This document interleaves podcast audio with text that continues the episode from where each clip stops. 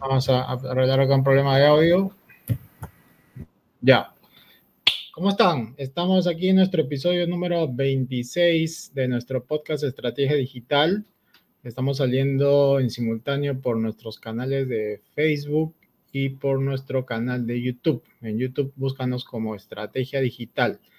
Asimismo, salimos también por Spotify y hoy estamos en nuestro episodio número 25 y hemos decidido hablar hoy de redes sociales.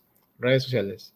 Eh, la semana pasada tocamos el tema de marketing de contenidos, por lo tanto, eh, esos contenidos, muchos de esos contenidos van a nuestros activos digitales y a, redes sociales. Entonces hoy día vamos a conversar de cómo es que debemos publicar en redes sociales, qué, tenemos que tener en cuenta, cuál es la fortaleza de una u otra red social. Y, y bueno, vamos a empezar. Mi nombre es César Vallejo y esto es nuestro podcast Estrategia Digital y le doy el pase a nuestro amigo Aldo Boteri. Hola, hola, muy buenos días, tardes y noches a las personas que nos acompañan en este episodio de Estrategia Digital. Y como bien dijo César, hoy hablaremos sobre redes sociales, que para algunos es sinónimo solamente de diversión, de juegos, pero en realidad en nuestra estrategia digital va mucho más allá. Y eso es lo que vamos a ver en este episodio. Muy buenas noches, mi nombre es Aldo Boteri y espero pues que eh, aprendan mucho y, la pasen muy bien en este episodio. Ahora los dejo con Freddy Ortiz. ¿Qué tal? Buenas noches. No solamente estaba revisando acá que realmente vamos en el episodio 26, ¿no? No es el 25. Ya vamos avanzando rápidamente. Bueno, hoy día vamos a hablar de las redes sociales en general, que son muy utilizadas también en el marketing por Internet. Así que la charla de hoy día va a estar muy interesante porque los cuatro que estamos acá, bueno, no solamente los cuatro, todos estamos en redes sociales de alguna manera, ¿no? Todos de alguna manera, si estamos acá o nos están viendo, estamos en las redes sociales, ¿no? Hasta las mascotas hoy día están en las redes sociales, así que es muy interesante y vamos a ver cómo le sacamos provecho nosotros al tema de, las redes sociales en el marketing por Internet. Buenas noches a todos, bueno, mi nombre es Freddy Ortiz y adelante, Víctor. Eh, sí, es muy interesante lo que ha dicho este, César, vallejos.net, Aldo Boteri y freddyortiz.com, ¿no?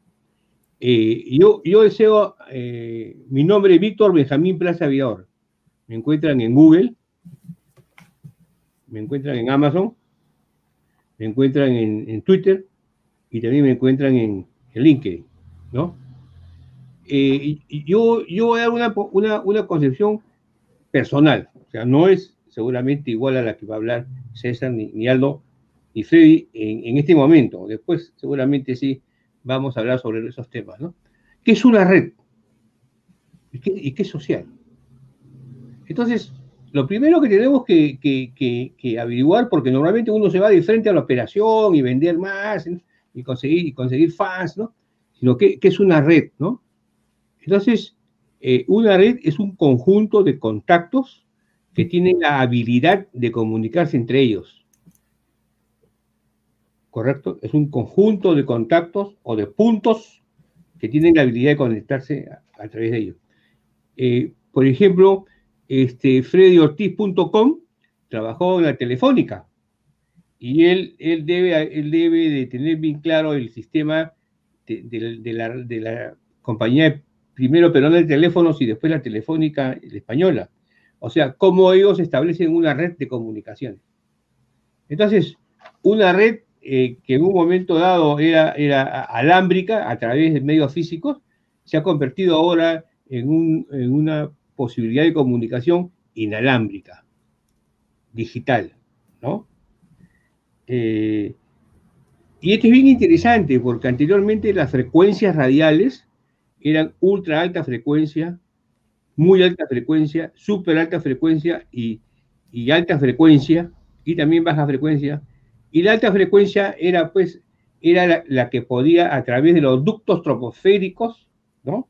Eh, podía uno comunicarse con cualquier parte del mundo. a través de la radio. Entonces, eh, las principales redes en realidad de comunicaciones, las principales redes se establecen por, la, las eh, comunicaciones radiales. Y una de ellas, la, más, la más fuerte en un momento dado, fue la BBC de Londres. Entonces, el concepto de red es importante, eh, hay que tenerlo bien claro, ¿no? Y después viene la parte de la, parte social.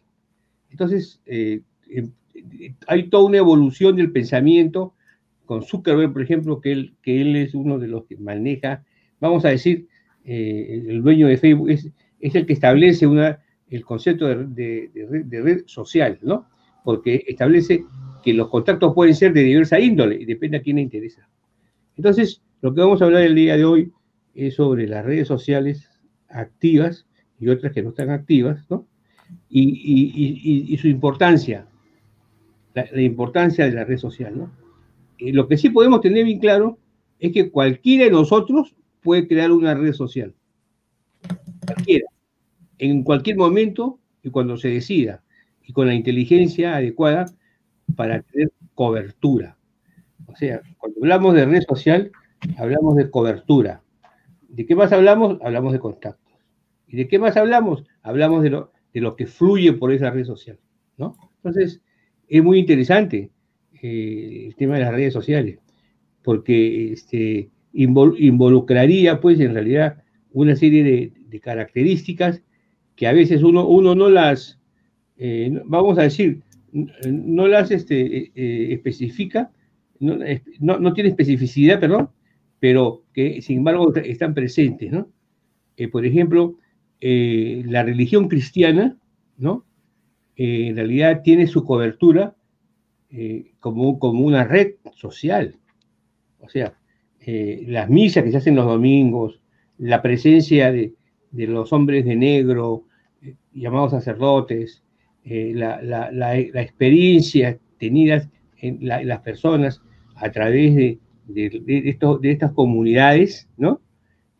nos hace ver de que una red social siempre ha existido. Un ejemplo de ello es, es cómo es que ha crecido el cristianismo cómo, ha, cómo ha crecido, por ejemplo, los musulmanes, cómo en, en la India creció el zoroastrismo, ¿no? Más que en la India, en, en, el Asia, y el budismo en, la India, ¿no? Entonces, entonces una, una red social, no, no necesariamente lo que vamos a hablar nosotros sobre las que existen acá, sino que existe la posibilidad de crear una red social. Y bueno, yo creo que es, algo, muy interesante. Entonces, eh, una de las cosas que quiero tratar ahora, empezando esta conversación, es que este, una red social normalmente tiene un lenguaje encriptado. ¿Pero qué es un lenguaje encriptado? Un lenguaje encriptado es, por ejemplo, cómo se comunican los jóvenes ahora a través de, redes sociales específicas. Claro. Entonces, se, crean lenguajes o sea, en una red social es como un, ente, es un ente, es un ente que va creando, no solamente va creando cobertura y conexiones, sino también va creando lenguajes, significados, eh, formas de, ver la vida, hábitos, ¿no? Entonces, una red social, pues, verdaderamente tiene una gran responsabilidad. El que la crea o, el que la mantiene, o los que lo crean, tienen, que tener una, eh, para mí debería de haber un conjunto de valores, ¿no? Establecidos. Normalmente los, los, que están, los dueños de las redes sociales establecen pautas, ¿no? que uno tiene que cumplir, ¿no? Pero si uno entra al fenómeno de la red social, este, eh, un partido político, por ejemplo, es una red social. Un partido político bien establecido, ¿no? Eh, por ejemplo, eh, cuando se habla de la mafia, eh, es una familia, ¿no? Entonces, eh, la familia es una red social también. Entonces, las personas que, están, que hacen actividades ilícitas también, también desarrollan entre ellos una red social que le permita en realidad lo que ¿no? el tema de que haya, que haya una cobertura y que haya una interacción. Bueno, este es el preámbulo que yo quería darle sobre el, sobre el concepto de red, social y, este, y cómo, cómo hemos visto en este siglo XXI que se está desarrollando. ¿no? Así que le doy la palabra ahora a cesarvallejos.net. Gracias, Víctor. Bueno, sí, estamos en el episodio 26. No se olviden que estamos en Spotify, estamos en YouTube y salimos también por nuestras propias páginas de Facebook. Facebook es una red social. Eh, digamos que YouTube también, desde algún punto de vista, puede ser una red social. Pero vamos, quiero tocar un poco de historia y seguramente Aldo me va a complementar. Eh, porque este tema del Internet empieza por los años 90, ¿no? Estamos hablando de los 90. Eh, antes de los 90, ¿qué habría? Clubes sociales, ¿no? Clubes sociales como Víctor Rosplaza, siempre está en su club social. Y nosotros también podemos tener grupos sociales, ¿no? Como hablo de grupos de religión, grupos de deportes, etcétera. Pero hablando de Internet, que es nuestro tema, eh, yo me acuerdo que allá por esas épocas, puede ser el 90, año 90, mejor no digo, pero había un chat que se llamaba el Latin Chat, había un chat, el ICQ. Eh, después de esos, de esos chats en los que uno se comunicaba, esto era un, eran chats donde entraba mucha gente y, se conectaba con, otras personas que no conocías, ¿no? Era como un, lugar donde entrabas y había gente conversando con gente que se agrupaban, pero no necesariamente se conocían, ¿no?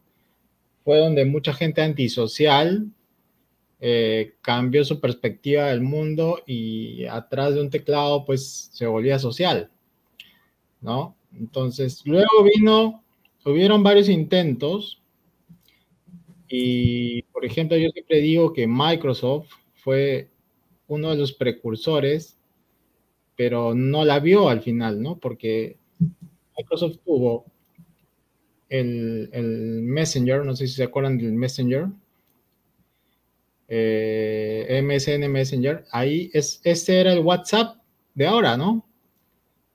Y tenía también un sistema de grupos el sistema de grupos que tenía Microsoft era el Facebook de ahora. Pero por alguna decisión de ellos cancelaron ambos servicios y dieron oportunidad a que vengan nuevas plataformas, ¿no?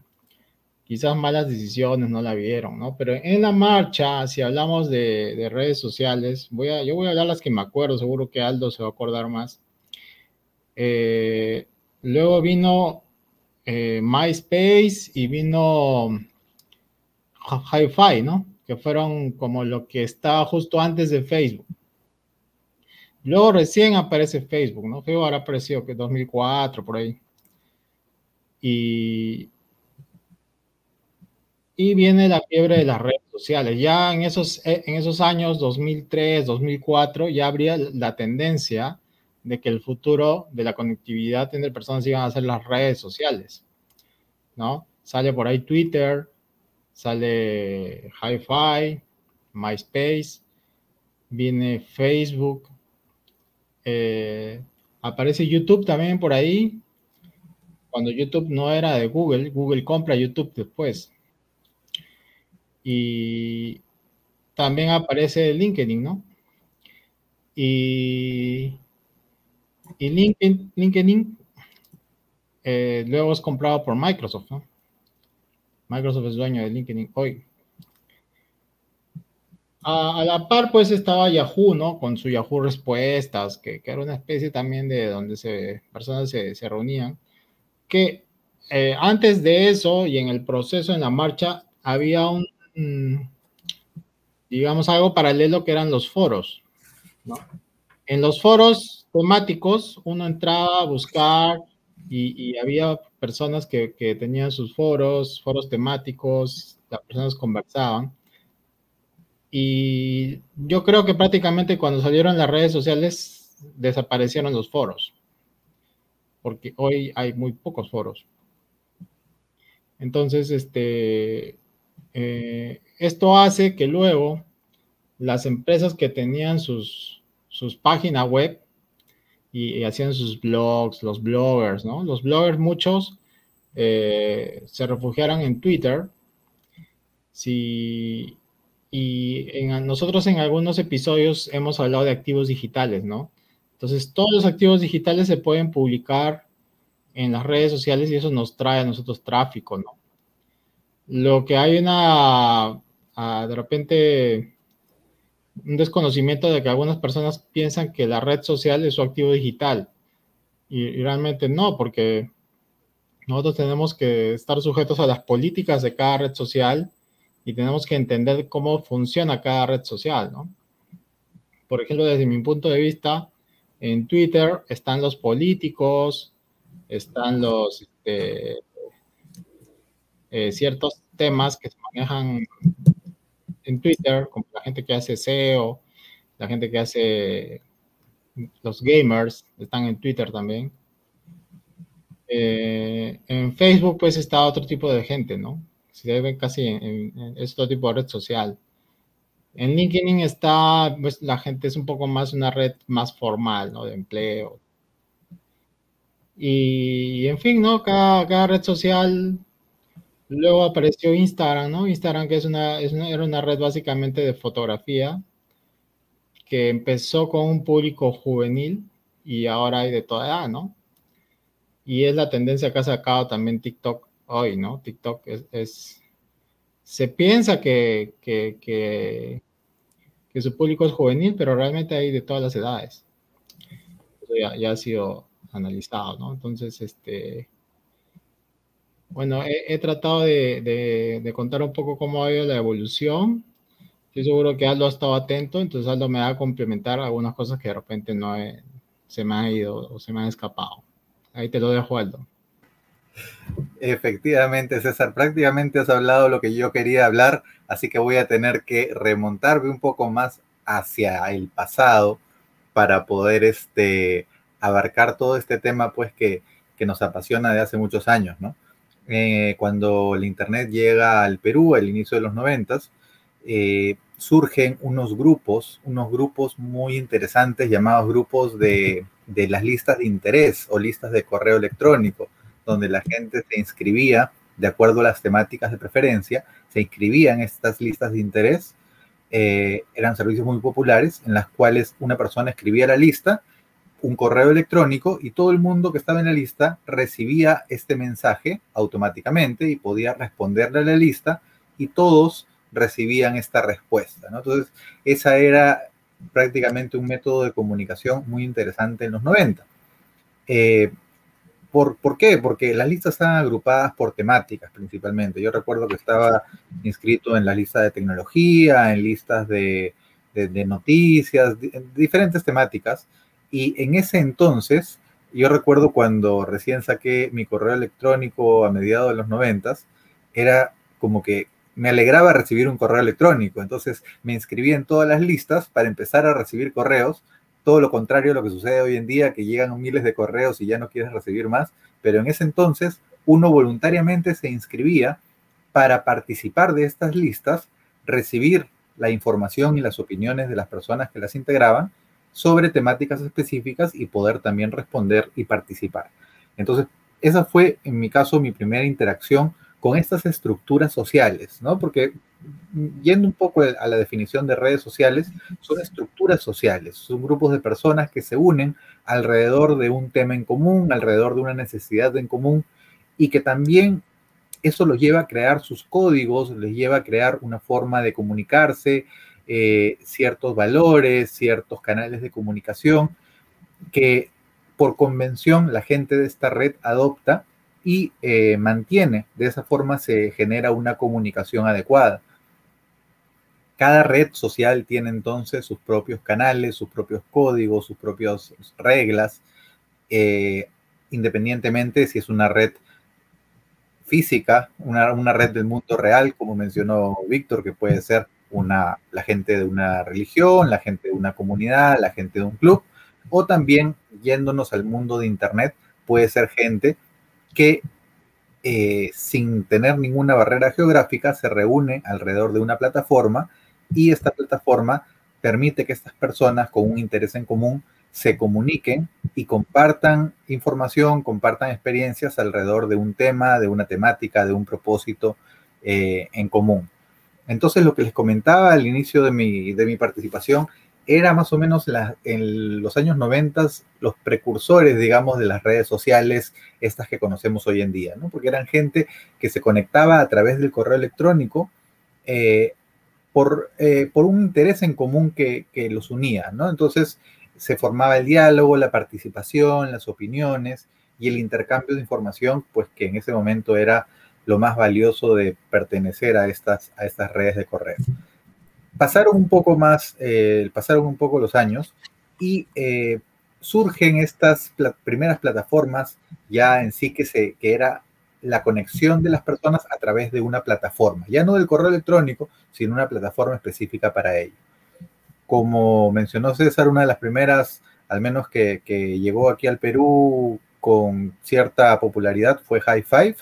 Recuerdo que a fines de los 90, inicios de los 2000, era una red que se utilizaba bastante, incluso al comienzo creo que era solamente por invitación y solo los miembros podían invitar a nuevos miembros y eh, recuerdo pues que la, novedad del High Five era poder publicar tus fotos y que la gente podía eh, ver tus fotos y, decir que estas fotos, eh, poder comentar al respecto, ¿no? Entonces se formaba la comunicación ya no tanto a través de un tema, sino como teniendo las personas como centro de la red social.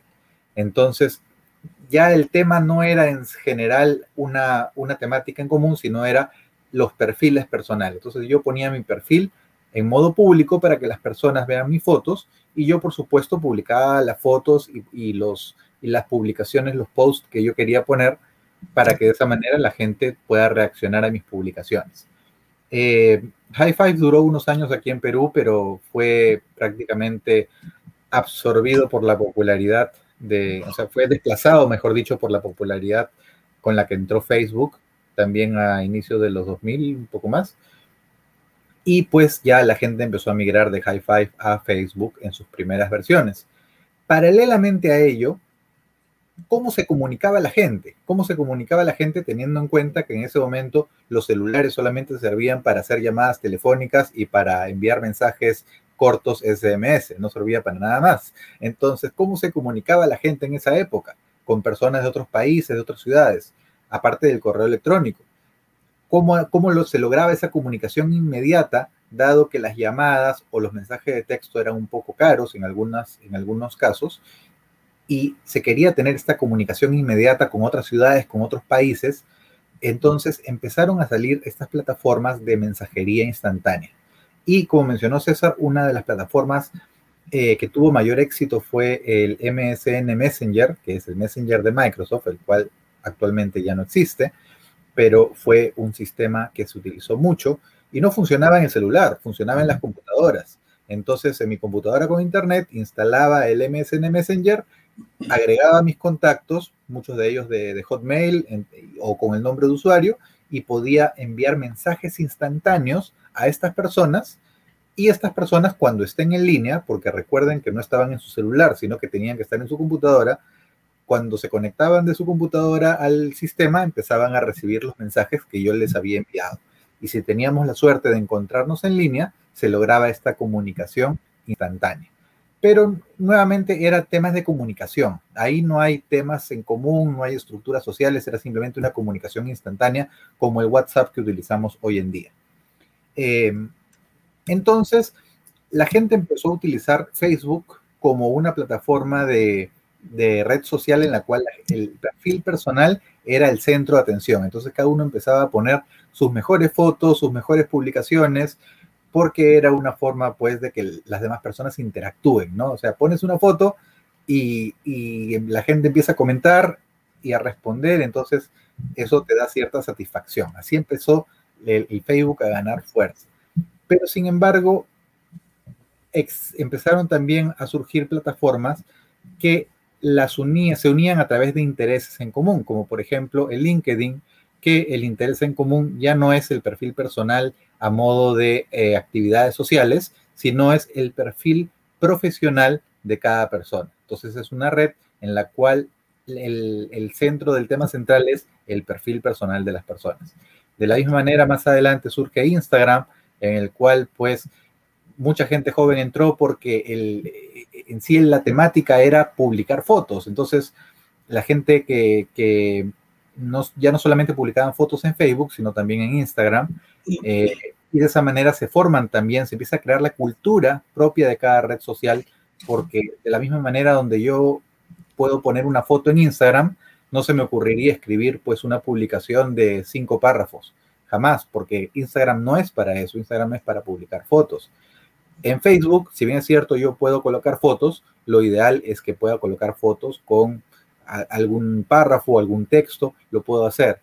Eh, en LinkedIn no se me ocurriría compartir cosas de mi vida cotidiana, porque la razón de ser de LinkedIn es el intercambio profesional. Entonces ahí yo colocaría contenido de eh, naturaleza temática profesional sobre el, el, trabajo que yo realizo, por ejemplo, ¿no? Entonces, cada red social empieza a tener sus códigos de comportamiento, su temática en la cual la gente se desenvuelve, sus reglas, en fin. Y es así como empiezan a crecer y empiezan a ganar mucha fuerza las redes sociales. Eh, si bien es cierto, Instagram empieza con un público bastante joven, que este público pues con los años ha ido creciendo, ya no es tan joven, pero siguen ahí. Ahora TikTok, donde mucha gente joven ahora está atenta al TikTok y donde su naturaleza principalmente es grabar videos divertidos, porque eso es lo que la gente suele hacer, grabar videos divertidos. También hay videos de contenido, también hay videos de otro tipo, pero generalmente la gente que entra a TikTok es para ver videos divertidos y divertirse y compartir y, eso también le gusta a la gente. A algunos les gusta hacer videos que diviertan a los demás y a otros les gusta ver esos videos y de esa manera se conectan alrededor de una plataforma de red social. Bueno, este, no quiero extenderme mucho más, pero simplemente hemos hablado así en general de las redes sociales, estoy seguro que Freddy va a complementar un poco más ahora, pero para, para finalizar este bloque, simplemente mencionar que lo que uno va construyendo dentro de sus perfiles de redes sociales, finalmente no nos pertenece, le pertenece a la red social. Si yo coloco una foto, una publicación, algo, estoy dándole contenido a la red social, ¿verdad? Sería muy diferente si es que yo lo coloco en mi página web donde ese contenido es mío porque si yo lo pongo, por ejemplo, en Facebook, no sabemos si de acá a unos años Facebook va a seguir existiendo. De repente, dentro de unos años, Facebook desaparece, por ejemplo, y ese contenido de repente se pierde. Así como desapareció el MSN Messenger, que en su época era lo máximo y nadie pensó que iba a desaparecer y ahora ya no existe. Entonces, el contenido que nosotros publicamos en redes sociales es un contenido que de alguna manera le pertenece a la red social. Entonces, si bien es cierto, nos puede servir para construir nuestro perfil, nuestra, eh, posicionar nuestra marca personal, darnos a conocer, también tenemos que tener en cuenta que construir plataforma y construir un nombre en una plataforma de red social está sujeto a sus reglas y está sujeto a la vigencia que esta red social tenga. Entonces, bueno, vamos a seguir hablando en el siguiente bloque y ahora sí los dejo con Freddy Ortiz. Gracias, Aldo. No, en verdad brillante este, la historia de las redes sociales por Internet, tanto lo que ha dicho César como lo que ha dicho Aldo, ¿no? Eh, en verdad las redes sociales por Internet eh, han ido evolucionando, ¿no? Yo a veces pienso que inclusive las mismas personas que iniciaron las redes no sabían hasta dónde podían llegar, ¿no? Simplemente estas cosas han ido evolucionando. Recuérdese que cuando se creó Facebook, los chicos los nerds que crearon Facebook, lo crearon simplemente para, para saber dónde estaban sus amigos en la universidad, ¿no? Así empezó la idea de Facebook y ha llegado a lo que es hoy en día, ¿no? Esos chicos que crearon la red social en la universidad quizás nunca imaginaron que Facebook iba a llegar donde está ahora y con los problemas que tiene actualmente, ¿no?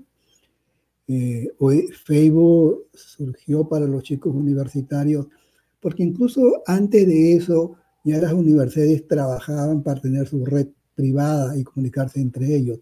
Probablemente de ahí surgió la idea de estos chicos de hacer este tipo de redes, ¿no? Ya para ellos, no para las universidades.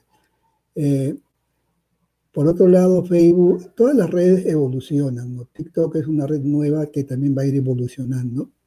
Imagínate que Facebook empezó para los chicos universitarios, luego salió para todos los chicos del mundo, luego las personas adultas entraron a Facebook y hoy en día ya todos están en Facebook, inclusive por obligación y necesidad. Es increíble, ¿no? Hace dos semanas mi madre se inscribe en Facebook porque ella tiene que ir a su misa y las misas ahora son por Facebook, Facebook Live. Entonces, ahora todos hasta por necesidad tienen que estar en Facebook. Entonces se van creando nuevos grupos dentro de Facebook y probablemente los marqueteros también empiezan a, pensar de manera diferente, ¿no? En un momento dado, los chicos no querían estar donde estaban sus padres porque ya los padres estaban entrando a Facebook y se fueron a, Instagram, ¿no? Y así se han ido yendo como golondrinas de un lado a otro los muchachos. ¿no? Entonces se fueron a Instagram y también los padres después se fueron a Instagram. Entonces estoy seguro que igual, está ocurriendo en TikTok actualmente. ¿no? Hay muchas redes actualmente, pero la más conocida pues está, este, está este, Instagram, por ejemplo, una de las más conocidas. Pero nosotros que estamos en el mundo de Internet y que vemos negocios de Internet, evidentemente yo estoy seguro que cada uno de nosotros tiene su perfil en cada una de estas redes, aunque no le esté dando impulso a, todas, probablemente nosotros seleccionemos una o dos plataformas en las cuales hacemos contenido, pero sabemos, sabemos como, como gente que está metida en el mundo de los negocios de Internet, que es muy importante tener perfil o tener presencia en todas las redes. Eh, a eso este, se le llama pues la, demografía, ¿no? Porque cada, cada este, plataforma social tiene su demografía. Eh, un tipo de demografía predomina más en una plataforma que en otra y nosotros tenemos que saber descubrirla, ¿no? Entonces, ahora con lo que yo le, he dicho de Facebook, pueden entender que Facebook en este momento también está evolucionando, ¿no? A veces nosotros empezamos a criticar a Facebook, pero no nos damos cuenta que probablemente, probablemente Facebook está tomando fuerza a otro grupo que ya no somos nosotros, ¿no? Entonces están apoderando de Facebook otro grupo que ya no somos nosotros. Y probablemente nosotros empecemos a emigrar hacia otra plataforma. Y estoy seguro, ¿no? Porque he escuchado que muchos están emigrando hacia otras plataformas. Es normal esa emigración, ¿no? Eso ha ocurrido con los jóvenes que van migrando de una plataforma a otra, e igual luego empiezan los mayores y así vamos migrando, ¿no? Pero de todas maneras, Facebook es una plataforma que en la cual hay una, una, nueva demografía que ha entrado masivamente a Facebook en este momento, precisamente por las facilidades que da Facebook para, para hacer el Facebook Live o las transmisiones en línea, que sirve para muchas cosas, ¿no? Ya sea reuniones, misas, etcétera. Entonces, todas las iglesias creo que en el Perú, en Lima, están usando Facebook Live, o sea, o sea, ahí hay un tráfico increíble que hay todos los días en Facebook Live. Entonces, ahora los marqueteros tienen que ver eso, cómo aprovechan eso, ¿no? Entonces, eh, tenemos, nosotros que estamos en el mundo de Internet, tenemos que darnos cuenta de, estos temas, ¿no? de cómo van evolucionando las redes. Imagínense la época de que formábamos comunidades a través de los correos. Hasta ahora a mí me llega en mi correo antiguo todavía de los grupos que formé en Yahoo Group y estas cosas me siguen llegando los reportes los correos diarios. Entonces, imagínense que eso crearon también muchas fuerzas, ¿no? Se crearon comunidades desde aquella época vienen las comunidades por Internet. ¿no? Entonces yo hablaba de los perfiles, ¿no? Es muy importante que, sobre todo los que estamos en el mundo de los negocios de Internet, nuestro perfil se encuentre en cada una de estas plataformas conocidas, ¿no? La más conocida hoy en día es Instagram, que tiene una serie de facilidades para poder comunicarnos y compartir información, ¿no? Hoy día Instagram está lleno de los famosos influencers, que es un tema también que podemos tratar después. Eh, Facebook, por, por, si acaso, este, es la que le sigue a Instagram, a pesar que Facebook e Instagram pertenecen al mismo conglomerado, o sea, los mismos dueños. ¿no? Eh, ya hablé de Facebook, cómo está cambiando Facebook, igual Instagram ha empezado a cambiar, porque Instagram empezó solamente con fotos. Hoy día ya puedes poner videos y videos live, videos en vivo inclusive, ¿no? Fue evolucionando también Instagram, ¿no? Eh, se decía que Facebook solamente iba a ser para videos, inclusive toda la plataforma de Facebook hoy en día está acondicionada para videos, ¿no? Entonces, es una cosa muy importante, por eso es que Facebook compró Instagram, porque solamente Instagram iba a ser para fotos y Facebook iba a continuar para videos, pero hoy existe una mistura en ambas plataformas, ¿no? porque los videos se requieren para todo hoy en día. Bueno, Twitter, que es un poquito más, el pajarito azul, que es un poco más antiguo, bueno, ahí todo el mundo lo conoce y creo que todo el mundo también está en, en Twitter y, bueno, ahí las comunicaciones son bastante sucintas, de 280 caracteres creo que están ahora. Y bueno, también este, el problema de Twitter es que en Twitter hay muchas noticias falsas, ¿no? Este, Twitter es la, el nido de las noticias falsas. O sea, si tú quieres saber noticias falsas, entra a Twitter. Ahí vas a entrar todas las noticias, la fake news, ¿no?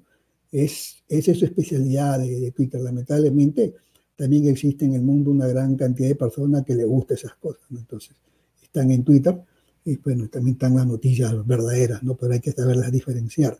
Pero lamentablemente Twitter está por ese lado ahorita. Y bueno, el LinkedIn que empezó como una red muy formal, ¿no? Solamente para profesionales o para empleados que buscan este trabajo, un puesto de trabajo, pero bueno, la realidad es que hoy en día el mundo ha cambiado, el mundo laboral ha cambiado y LinkedIn también está cambiando, ¿no? Porque eh, lamentablemente las cosas son así. Hoy día hay muchos más emprendedores, gente que trabaja de manera autónoma e independiente. Entonces, LinkedIn también tiene que empezarse a condicionar, ¿no? Para que sea una plataforma también poderosa, porque sigue creciendo, ¿no? Y Pinterest, que es una plataforma muy interesante, que inicialmente solamente fue para fotos, hoy en día también Pinterest ha entrado ya a compartir videos. Imagínense, el video ya entró a Pinterest hace varios meses ya. Y entonces, pero Pinterest es una plataforma muy especial donde precisamente están los negocios que comparten arte, o sea, noticias tipo arte eh, en sus muros y sobre todo todos los negocios de hacer cosas manuales están ahí en Pinterest, una plataforma muy poderosa si sabemos nosotros usarla para hacer negocios. Y bueno, eh, los videos evidentemente son, son muy poderosos hoy en día, por eso YouTube, que probablemente los chicos que inventaron YouTube que lo hicieron para sus videos nunca pensaron que YouTube llegaría a donde está ahora, ¿no? Entonces, evidentemente YouTube ha crecido muchísimo y, y, sirve sobre todo para poner videos largos, ¿no? Algo que no permiten las otras plataformas, ¿no? Y, además de eso, es, un, además es una mixtura como buscador y también de una plataforma social. Entonces, esa es la ventaja de YouTube. Por eso que YouTube hoy día ha seguido creciendo y, y sigue fuerte en el mundo de las redes sociales, ¿no? También podemos hablar de Snapchat, que es una plataforma muy interesante, y la última que es TikTok. Y tal como lo dijo César, TikTok, a veces pensamos que, bueno, es para los muchachos, no. Y hace poco se hizo una buena encuesta y, y más o menos el 70% de los que están en TikTok no, no son muchachos, no, no son adolescentes, ¿no? Entonces, si ya no son adolescentes, por el mercado son considerados personas que ya pueden comprar. Por lo tanto, TikTok tiene una buena plataforma para entrar al marketing por Internet, ¿no?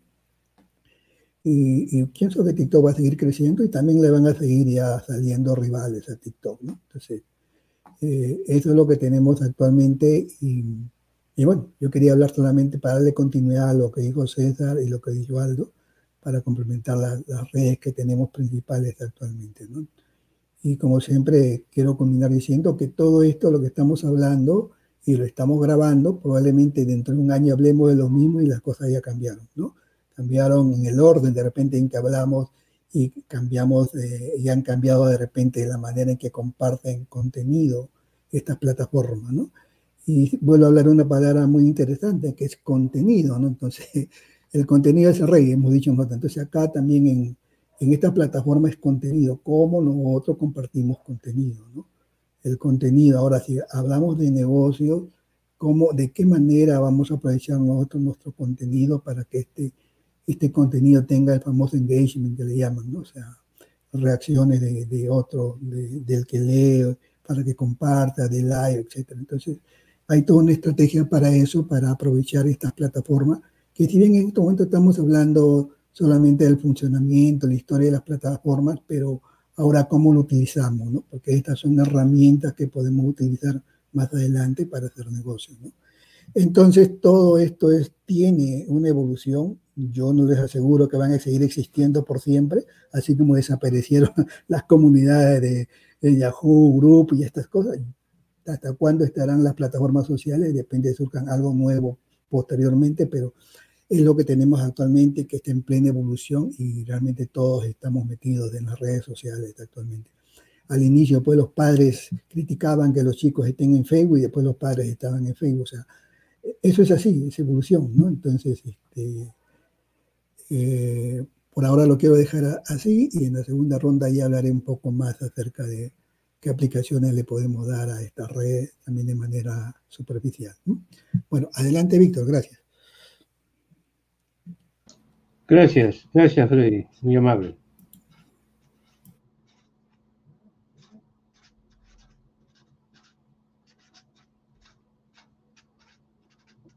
Bueno, muy bien, la verdad es que mis tres compañeros han hablado eh, sobre qué, cuáles son las redes sociales, la historia de las redes sociales, y eso es muy importante, creo.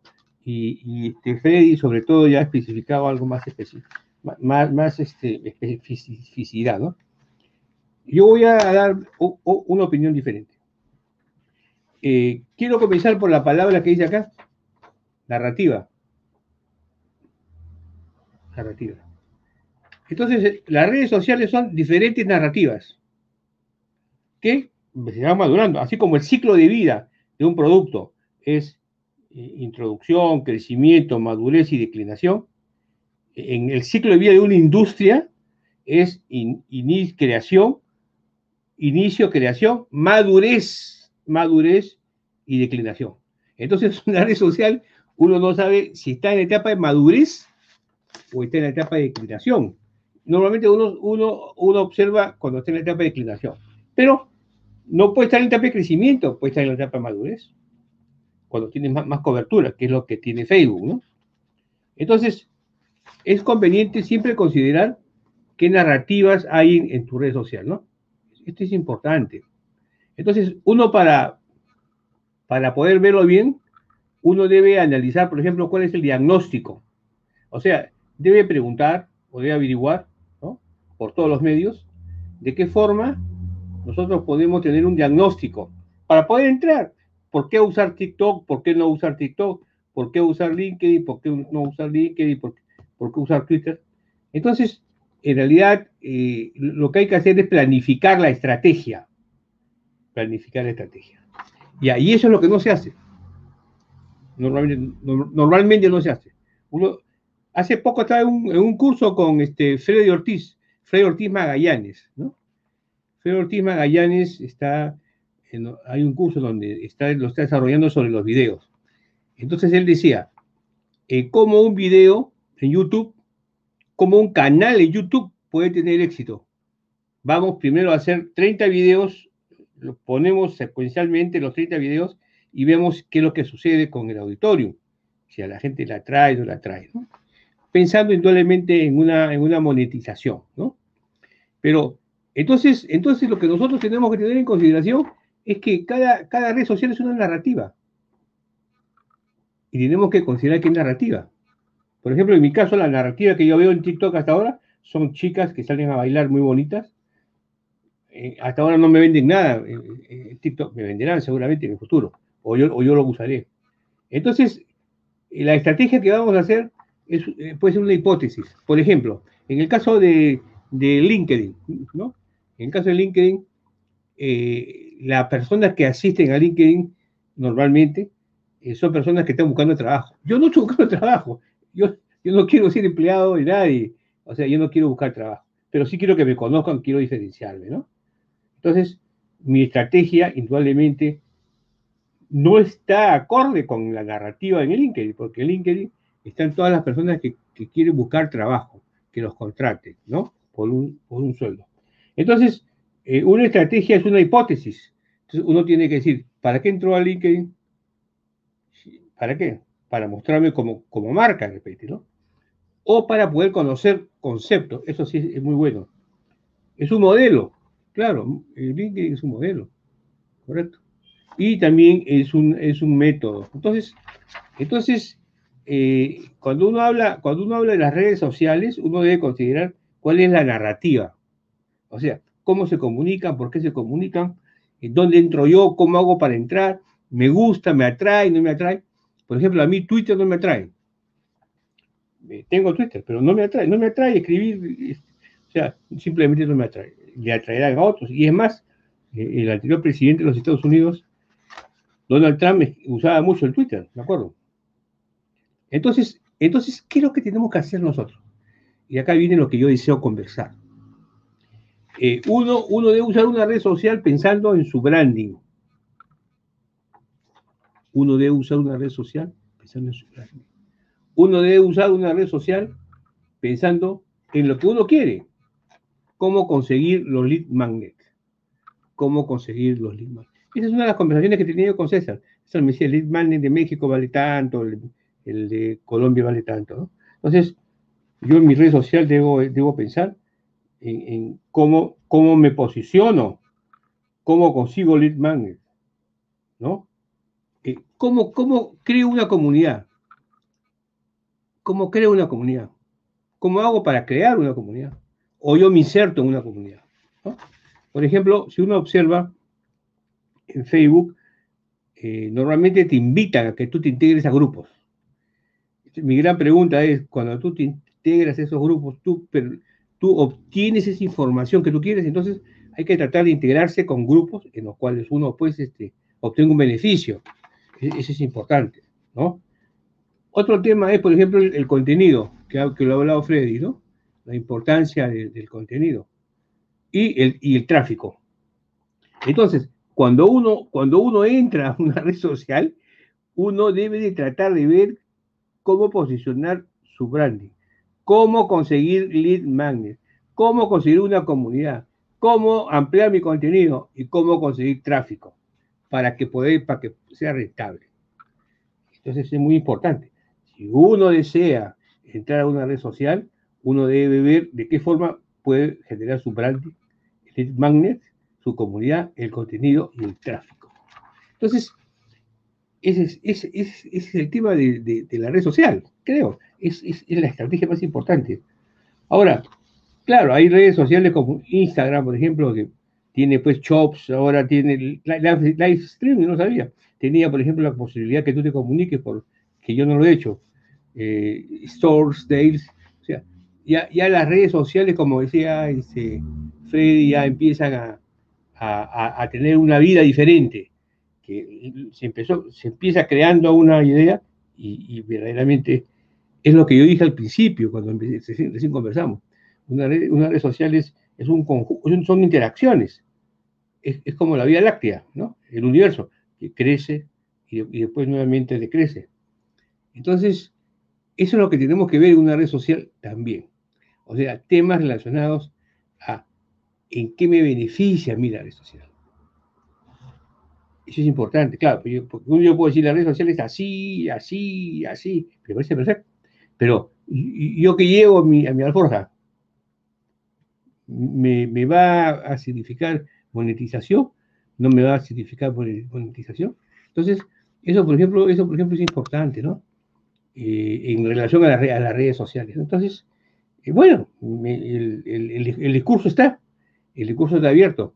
Lo importante es, en realidad, si uno debe concentrar en una red social, o en dos, en tres, en cuatro, en cinco, o no debe concentrarse en las redes sociales. Entonces, eh, este, esta conversación del día de hoy sí nos va a servir porque vamos a obtener una serie de información sobre, sobre cómo debemos usar una red social.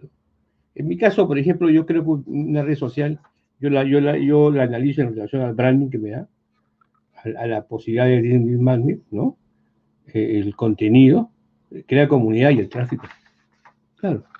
A ver, yo puedo pues crear una red social, pero si yo no, yo no consigo el tráfico para esa red social, ¿de qué me sirve? De nada. Si, si yo no, no, no desarrollo contenido, ¿de qué me sirve? De nada.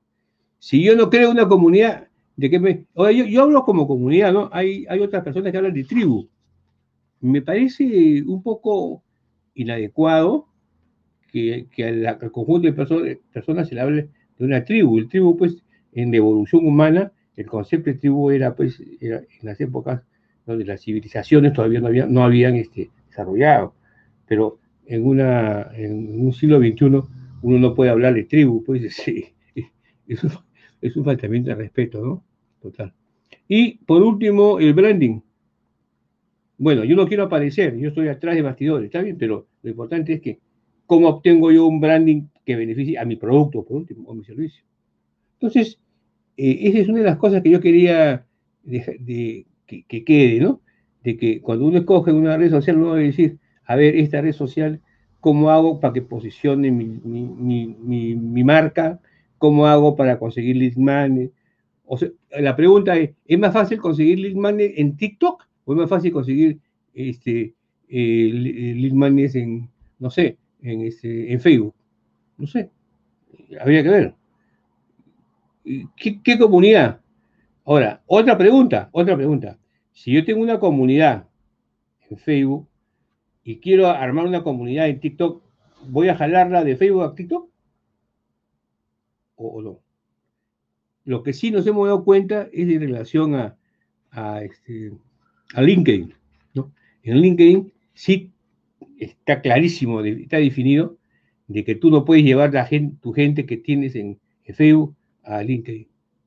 O sea, lo que tú puedes hacer es grabar videos, ¿no? En YouTube y llevarlos a LinkedIn y, llevar, y llevarlos a, Facebook, ¿no?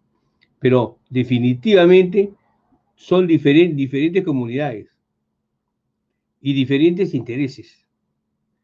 Entonces, eso, eso también hay que tener en consideración. Ahora, hay gente que trabaja muy bien en, en LinkedIn, ¿no? Eh, por ejemplo, eh, yo tengo a mi hijo Santiago Plaza Battistini, ¿no? Este, que tiene un negocio de recolocación laboral. Y él usa muy bien el LinkedIn. A él, ¿por qué? Porque está en un lugar donde la gente quiere buscar trabajo, quiere contactarse. Él, él se relaciona con la persona de recursos humanos. Para él es importante, ¿no? Pero la pregunta es, ¿es importante para otra persona? Puede ser, por ejemplo, si una persona quiere investigar sobre algo, y quiere darlo a conocer para después sacar un libro, por ejemplo, ¿no? Porque la idea de la red social es que, se monetice en un momento dado también. Entonces, esa es la pregunta. Este, podría ser, si uno se pone a estudiar una serie de, temas interesantes, entonces se podría, pues, este, igualmente eh, obtener un beneficio a través, de, a través de un libro o de repente a través de un producto, ¿no?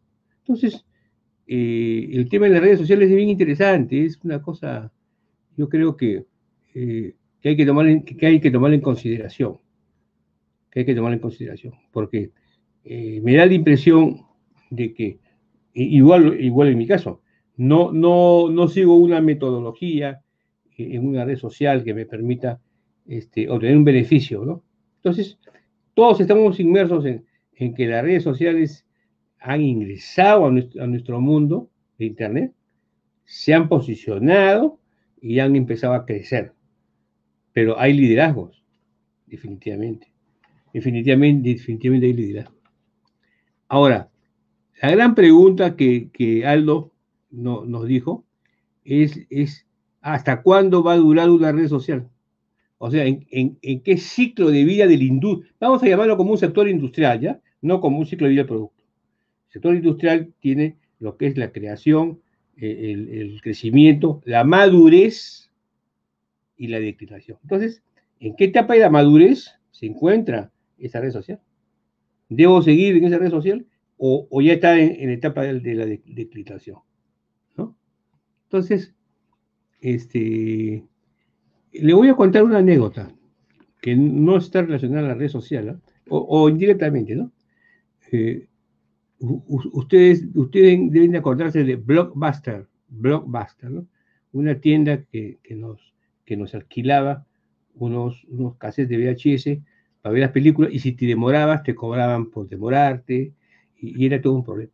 Hasta que la evolución de los acontecimientos hizo que la mayoría de tiendas de Blockbuster cerrara porque ya no necesitabas eh, esos cartuchos, ya, te podías ver eh, las películas o la información directamente, ¿no? Entonces, eh, eh, quedaron pocas tiendas de Blockbuster. Estas, pequeñas tiendas de Blockbuster se dedicaban en realidad a mantener, a mantener esos, esos, esos cassettes, porque había gente que sí quería mantener su, su, este, su, su, su, casetera, su VHS. Entonces, por ejemplo, siempre, siempre, entonces, en un ciclo de vida de la industria, siempre en la etapa de declinación, también hay posibilidad de hacer negocio. Eso es lo que yo quería. Entonces, si nosotros hacemos un análisis gerontográfico, o sea, de las personas de más edad, seguramente van a seguir más redes sociales, pero va a haber un grupo de gente que no va a querer ver las nuevas redes sociales, sino van a querer ver lo último. Mejor dicho, lo de su generación. Interesante. Hasta ahora no lo, he leído, pero, pero eh, imagínense que se escribe un libro sobre eso, sobre, eh, no sé si los baby boomers o, la generación X, la Y, la Z, eh, este, qué, qué, posicionamiento le dan a una red social, ¿no? Pero eso, eso sería interesante. Yo no sé si los baby boomers, que es mi caso, no sé si es el de, Freddy. Freddy, creo que ya. Freddy, tú ya no eres baby boomers, ¿no? Freddy, ¿eres baby boomers? Eh, por ejemplo, de Freddy, pero ya eres los últimos los coletazos, ¿no? Tú ya estás con, con, la, con, la, con, la, generación X, creo. ¿no? Estás con este, CesarVallejo.net, creo. No, soy, estoy en el límite. Y CesarVallejo.net está en el límite con Aldo, Aldo, Aldo, Aldo. Pero, pero, pero imaginémonos, fíjense qué interesante, ¿no? O sea, nosotros vamos a, vamos a ir a TikTok, no sé, de repente queremos quedarnos en, en Facebook, queremos, queremos quedarnos en, en, LinkedIn de repente, ¿no? Pero este, yo sí observado algo en LinkedIn, ¿eh? y, se lo voy a decir. Cuando yo hice un estudio, estaba haciendo mi tesis doctoral, yo hablé con Microsoft, fui a hablar en Lima, acá en el Perú, en Sudamérica, fui a hablar con... Entonces, entonces en Microsoft me dijeron, no nosotros no, no, nosotros no nos metemos con las empresas, nosotros vendemos nuestros productos de la parte educativa, ¿no? Este, pero ¿qué pasa? Este, LinkedIn pertenece a, Microsoft, ¿no? ¿Es así? ¿Pertenece? Entonces, el formato de LinkedIn también es estructurado, no, no varía. O sea, no innovan. Ellos, ellos, ellos tienen una estructura, entonces yo digo, qué raro, ¿no? Pero es la misma estructura que cuando yo fui a conversar con ellos, no, no, no, me prestaron atención, a la investigación. Entonces, eh, hay empresas y, eso, y eso también lo hablan de Amazon, ¿eh? Están hablando de Amazon, que también se está quedando. No innova, se está quedando. Tendrá otros productos, claro, pero no en, el aspecto de, su modelo de negocios inicial no, no, no, ha, no ha innovado. Bueno, eso es lo que quería conversar sobre ustedes, la importancia de las redes sociales este, en relación a uno cómo debe de, debe de entenderla. Eh, y para hacer un resumen, ¿no es cierto? uno debe entender en relación a su branding, a su, qué capacidad de lead magnet puede tener, qué comunidad, qué contenido y qué tráfico. Y no nos olvidemos que tenemos que hacer un momento dado, tenemos que considerar un diagnóstico, pues es importante, un diagnóstico y una planificación. Entonces, es trabajo. O sea, si ustedes quieren en realidad tener éxito en las redes sociales, Claro, uno lee ya cuando las, personas tienen éxito, pero para llegar a tener éxito hay que planificar. Hay que planificar. Y creo que ese es un curso que vamos a hacer nosotros entre poco. Vamos a sacar cómo planificar sus redes sociales adecuadamente y que tengan éxito, ¿no? Es un curso que lo vamos a hacer. Es una idea de, de, Freddy Ortiz sobre el, el, tema del curso y con César Vallejo también .net. Y ahora Aldo tiene mucha experiencia. Entonces, fíjense, este, es, es una realidad. Es, algo que, nadie lo ha hablado. O sea, nadie, nadie lo ha puesto a pensar. Pero es interesante. Bueno, le doy la palabra a cesarvallejos.net. Adelante, César, por favor. Gracias, Víctor. Sí, bueno, yo quería tocar, hay varios temas acá para tocar. Parece un tema fácil, pero es bastante que se puede hablar de redes sociales. Eh, quiero precisarles que la red social son finalmente empresas, son emprendimientos que muchos de ellos han fracasado, ¿no? En el intento. Pero lo que neces ¿cuánto vale una red social? Vale cuánta gente tiene, ¿no? Es como que yo te diga, ¿no? Eh, ¿Cuántas empresas han intentado hacer lo que, lo que logró hacer Uber? ¿No? Es, es la cantidad de es Uber vale por la cantidad de gente que tiene descargado el app. ¿no? O sea, la comunidad es la que te respalda, ¿no? Así como mucha gente conoce el Bitcoin y ha comprado Bitcoin, Bitcoin está respaldado por la comunidad que tiene, ¿no? Eh, Facebook, eh, YouTube, todas ellas son redes sociales que los respalda la comunidad, o sea, tienen gente, ¿no? Ahora, en, el mes de, enero sucedieron algunos hechos políticos que, por ejemplo, hicieron que mucha gente se vaya de Twitter y Twitter pidió mucho dinero. La gente migró a otra red que se llama Parler, ¿no? Y, y también apareció otra competencia que se llama Gap, que es otra red social. Y también mucha gente salió de WhatsApp porque WhatsApp em, empezó a mandar un mensaje a la gente diciendo que tú tienes que autorizar ciertas políticas nuevas y la gente ha migrado a Telegram, ¿no? Entonces, hay empresas que están esperando que pisen el palito, que, que, cometan un error y están listas para recibir a la gente, ¿no? De hecho, si ustedes han probado Telegram, Telegram tiene muchas mejores prestaciones que, que WhatsApp.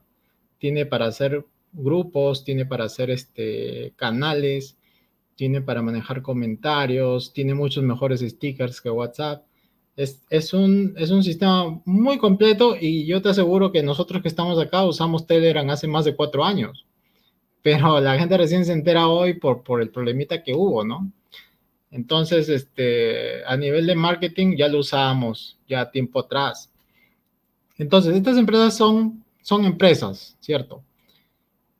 Ahora, ellos pasan por rondas de levantamiento de capital de gran capital porque ellos tienen a veces muchos años en los que tienen que invertir dinero y estar en presencia de todos los países para conseguir gente, ¿no? Eh, entonces, no es una cosa que de la noche a la mañana funcione, ¿no? Si Facebook empieza por inicio de los 2000, probablemente tú hayas abierto tu primera cuenta de Facebook el 2010 o el 2011. O sea, ha pasado un tiempo para que la cosa madure. Como dice Víctor, hay una curva, ¿no? Hay una curva y, y Facebook está en la madurez y yo estoy seguro que de acá en, uno, en un año, o de repente este año, como dijo Aldo, deje de existir, ¿no?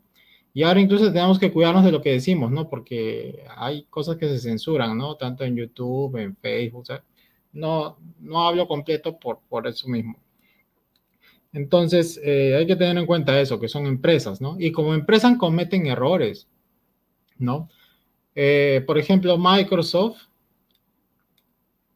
hizo varias compras de empresas, porque cuando ya ellos tienen dinero, empiezan a comprar empresas, ¿no? Ahora les comento qué hizo Facebook, qué hizo Microsoft. Microsoft compró Nokia. ¿Y dónde está Nokia hoy? Microsoft compró Skype. ¿Y dónde está Skype hoy? ¿No? Cuando ellos aprenden de sus errores, cuando compran LinkedIn, dicen, ¿sabe qué LinkedIn? Ustedes que son los dueños de LinkedIn sigan manejando LinkedIn, porque nosotros eh, como que ya sabe lo que pasa, ¿no? Entonces, ¿Qué pasa con Facebook? Facebook compra, Facebook cuando ustedes tienen idea de lo que era Facebook, era solamente el muro. Facebook para competir con YouTube compra una empresa de que se maneja videos y en el año 2014 compra una empresa que tiene el chat, o sea, el Messenger ellos lo compran y lo incorporan a su plataforma. Entonces demoraron en, adaptarlo y todo este tema. Entonces Facebook empieza a comprar empresas para mejorar su plataforma, ¿no? O sea, Facebook eh, es como que compraron experiencia, ¿no? Lo que ya, ya funciona lo, lo van agregando, ¿no? En la marcha compraron por, por mil millones, compraron Instagram en el 2012 y por 19 millones compraron a, WhatsApp, ¿no? Pero con WhatsApp con ciertas condiciones, ¿no? Que WhatsApp debería ser gratuito y ciertas cositas. Luego ahora hay un proyecto para integrar el chat de Messenger con el chat de, de Instagram y el chat de WhatsApp en uno solo, ¿no? Ese proyecto ya se ha retrasado dos años, pero está en proyecto. Eh, sobre estas redes, que, a ver, ¿qué quiero decir aquí? Había anotado. Otra cosa que, que, tienen que preocuparse las redes es por ser entretenidas, ¿no? El entretenimiento es básico para que la gente esté pegada a la red social. Por ejemplo, ¿no? Este tema de los estados. Ustedes han visto que eh, ¿quién fue el primero que puso los estados? Creo que fue Instagram, no, este, Instagram, ¿no? No, Snapchat sale siendo el primero, ¿no? Luego viene Instagram y si se dan cuenta, lo incorpora Facebook y lo incorpora WhatsApp también. tienen estados. Y si se han dado cuenta, ya lo agregó Twitter y también lo agregó LinkedIn. Y YouTube también. Entonces ahora hay estados en todo, ¿no? Entonces como que ellos dijeron, ¿no? Los estados lo tenemos que tener y, y ponen los estados. Estos estados son como videos o fotos que aparecen durante 24 horas y después ya se borran. Entonces hay mucha gente que anda viendo estados porque los estados son entretenidos, ¿no? Otra cosa que aparecieron son los emojis, los stickers y, esas cositas, videos, todo este tema que entretiene a las personas. Eso es lo que hace que la gente esté pegada a la red, que esté entretenida, que, que tenga cierta adicción a la red. ¿Y cómo ganan estas empresas? Ganan por publicidad. Entonces, hay anunciantes que, que van a buscar lugares donde está la gente, ¿no? La gente está en las redes sociales y hay anunciantes que siempre que tú cumplas con las políticas del anunciante de la red social, te permite poner publicidad ahí. Lo cual genera trabajo también porque hay gente que, que se dedica a manejar publicidad en Internet y, tiene trabajo. O sea, las redes sociales también dan trabajo, ¿no? O sea, si yo me especializo en una red social, tanto en publicaciones orgánicas o publicaciones pagadas, yo puedo dar servicio a una empresa que se quiera anunciar, ¿no? Entonces hay gente que también genera dinero a través de las redes sociales. Ahora, eh, hay preguntas, ¿no? Que de repente Freddy y Aldo van a profundizar más ahí, ¿no? Si realmente importan los likes hoy, ¿no? Importan los likes, los, importan los me gusta, los compartir, qué viralidad tienen las redes, ¿no? Que son, son, este, digamos, preguntas que pueden tener ustedes, ¿no? ¿Por qué en Instagram una cuenta de Instagram sí le puede hacer clic y otra no, ¿no? O sea, ¿qué, te premia a ti para, para, o sea, hasta cuántos seguidores tienes que tener para que Instagram te permita hacer un clic? O en YouTube, por ejemplo, ¿no? ¿Hasta cuántos seguidores tienes que tener o cuántos minutos de, video tienes que haber transmitido y gente tiene que haber visto tus videos para que puedas recién monetizar en YouTube? Eso también lo, lo puede contar Freddy. ¿no? Entonces, este, en, la, en, las redes sociales, uno puede ganar dinero también por el contenido que pone. ¿no? Ahora, hay, hay, perfiles, hay perfiles personales y perfiles comerciales, ¿no? Tanto en Instagram como en YouTube, Entonces, este... Eh, diferenciemos también lo que es una red social de lo que es una aplicación de conversacional, ¿no? Una, app de conversación, una red social, pero finalmente ahorita, por ejemplo, si vemos el caso de app de conversación, si comparamos eh, Telegram con, con, WhatsApp o con la otra que ha salido, Signal, este, de repente, digamos, la más segura es Signal, ¿no? Porque está encriptado. Eh, Telegram tiene muchas prestaciones sociales. Y WhatsApp, bueno, pues es el WhatsApp que todos conocemos, ¿no? Eh, hay una red social que tiene ahorita una evaluación similar a la de, a la de Instagram, que se llama Club Clubhouse, se llama Clubhouse. Y Clubhouse solamente funciona por invitación y funciona solamente con usuarios de, de, iOS, o sea, de, de, lo que es iPhone, ¿no? Entonces, esas, por ejemplo, son las tendencias que se vienen ahora mismo, ¿no? Entonces, eh, creo que eso son todas las notas que tomé. Seguramente que ya Aldo y Freddy les van a hablar de viralidad y de, y esos, esos detallitos importantes que ya vienen de la red social propiamente. Entonces, lo paso con Aldo nuevamente. Así es, bueno, es un, tema muy interesante, muy extenso. Yo también quiero, quiero hablar de varias cosas, pero voy a centrarme en este bloque un poco en mi experiencia relacionada a nuestra estrategia que podemos aplicar en redes sociales. Y le voy a dejar a Freddy la parte de monetización, porque ahí creo que Freddy nos puede hablar más de la parte de monetización en redes sociales. Entonces, eh, bueno, principalmente como toda estrategia, eh, hay que empezar por definir bien nuestros objetivos, ¿verdad? ¿Qué es lo que queremos alcanzar, qué queremos lograr? Y tener claro para qué estamos en las redes sociales y qué, queremos conseguir con ellas. Partiendo de este punto es que nosotros recién vamos a poder elaborar nuestra estrategia en redes sociales. Y dependiendo de eso también eh, implica mucho el hecho de qué redes sociales vamos a utilizar y cómo nos vamos a comunicar con nuestros seguidores a través de estas redes sociales. una pregunta que muchas veces eh, me hacen los emprendedores es, ¿qué red social debo utilizar? ¿Utilizo todas? No.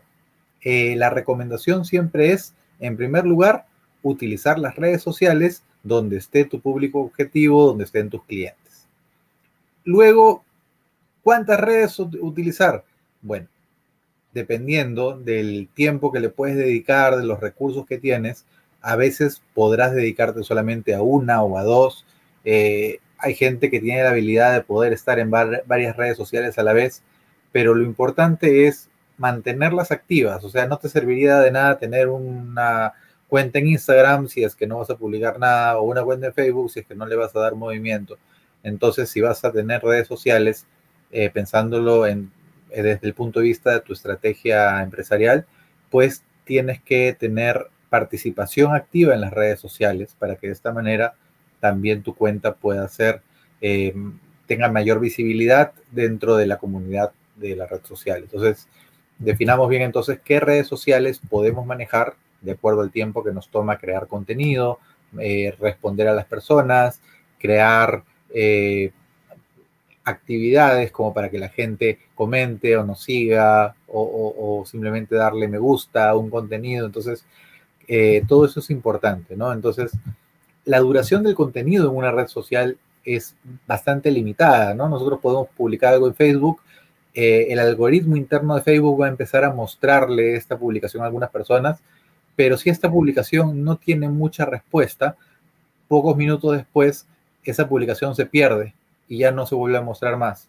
En cambio, si es una publicación que eh, genera interacción, que genera que la gente comente, la gente le ponga me gusta, etcétera, entonces el algoritmo interno va a empezar a mostrarla un poco más, porque lo que le interesa a la red social es que la gente se enganche, que la gente le guste el contenido, que la gente comente, que la gente opine, que la gente interactúe, porque ese es el sentido de la red social y recuerden que la gente es el principal activo de la red social. Entonces, mientras eh, la red social pueda manejar su algoritmo de tal forma que conecte a la gente y la mantenga enganchada, eso es lo que va a hacer que esta red social tenga un mayor valor, por así decirlo, ¿no? Como mencionó César, el valor está en la cantidad de usuarios y principalmente en la cantidad de usuarios que interactúa con la red social. Porque si bien es cierto, tú puedes tener millones de usuarios en Facebook, pero no todos están activos. Entonces, realmente el valor se mide por la cantidad de usuarios que están activos en la red social y pues eso es lo que va a priorizar el algoritmo interno de cada una de ellas, por ejemplo de Facebook, ¿no? Eh, es por eso que muchas veces tenemos que estar publicando constantemente porque nuestras publicaciones duran unos minutos y, de ahí se pierden. Entonces, eh, es bueno estar publicando constantemente y mantener siempre contenido relevante para nuestra comunidad, para nuestra audiencia. Eh, por ejemplo, ahora, ¿cómo utilizar las redes y cómo más o menos comunicarse con la gente? Bueno, cada red tiene sus códigos, tiene sus, como que su idioma de comunicación, su lenguaje específico. Entonces, por ejemplo, si estás en Instagram, tienes que buscar la forma de colocar fotos creativas que llamen la atención, que genere que la gente comente, que genere los me gusta de las personas para que de esa manera las personas puedan interactuar. En Instagram se interactúa mucho por las historias, porque las historias te permiten responder, te permiten eh, crear eh, emociones de tal forma que puedas conectar con tu audiencia, ¿verdad? Eh, en el caso de Facebook, por lo general, es simplemente poner publicaciones con contenido relevante para que las personas también la compartan, comenten y le pongan me gusta. Esas son las tres cosas principales que tenemos que buscar, ¿no? que, que, compartan, que comenten y que pongan me gusta, porque esa interacción es la que genera que esa publicación se mantenga vigente y también pues que llegue a más personas. Si yo creo una publicación que es de utilidad, esta publicación es compartida, mi mensaje está llegando a más gente, a, gente que está más allá de mi red. Entonces es la oportunidad de ganar nuevos seguidores. Recuerden que en Facebook, voy, voy a hacer la explicación sencilla para no entrar mucho a la parte técnica, pero para, para ponerlo en un modo sencillo, nosotros tenemos los perfiles personales y también tenemos las páginas de fan, es decir, los fanpage que le llaman o, las páginas de empresas. Entonces, de esa manera es importante que si tienes una página personal, esta página pues la usas para conectarte con tus amigos, pero si quieres promocionar cosas de tu empresa, es mejor tener una página de empresa en la cual las personas puedan seguir las publicaciones de esta página y de esa manera estar en contacto contigo. Em, en mi caso, por ejemplo, yo tengo mi página personal como Aldo Boteri, donde publico los cursos que doy, los lugares que visito, las opiniones que quiero opinar y, y el contenido que yo creo, pero también tengo la página de mi empresa, aparte, donde publico las cosas relacionadas con la empresa. Y también tengo páginas temáticas donde se publica información relacionada con el tema específico de la página. Entonces, una recomendación sería respetar la temática que eh, congrega esa página, ¿no? Por ejemplo, si tú tienes una página que habla sobre, sobre salud, no vas a estar publicando contenido de, no sé, pues de, de, historia, de, matemática o de geografía, ¿no? O sea, hay que respetar el, el, la temática propia de cada una de las páginas. Eh, por otro lado, también los códigos, ¿no? En Instagram publicar fotos, en TikTok publicar videos, en Twitter publicar posts pequeños. Antiguamente eran de 140 caracteres, ahora ya se puede publicar hasta 280 caracteres. Entonces no puedo publicar un texto de cinco páginas en Twitter. Está hecho para algo muy concreto. Y eso, por ejemplo, a mí sí me gusta el Twitter, a diferencia de Víctor, que no le gusta. A mí sí me gusta porque los posts son fáciles de leer, porque son cortitos, son precisos, son puntuales. Y algunos de ellos ya tienen un enlace que te lleva a una página donde está todo el contenido detallado, si es que quieres. Entonces yo en pocas eh, palabras puedo enterarme de qué está opinando la gente. Pero como son opiniones de la gente, hay que tomarlas como tales. Entonces, muchas de ellas son opiniones que no están sustentadas en la verdad y son opiniones, pues, de la percepción de cada uno, donde cada uno es libre de opinar.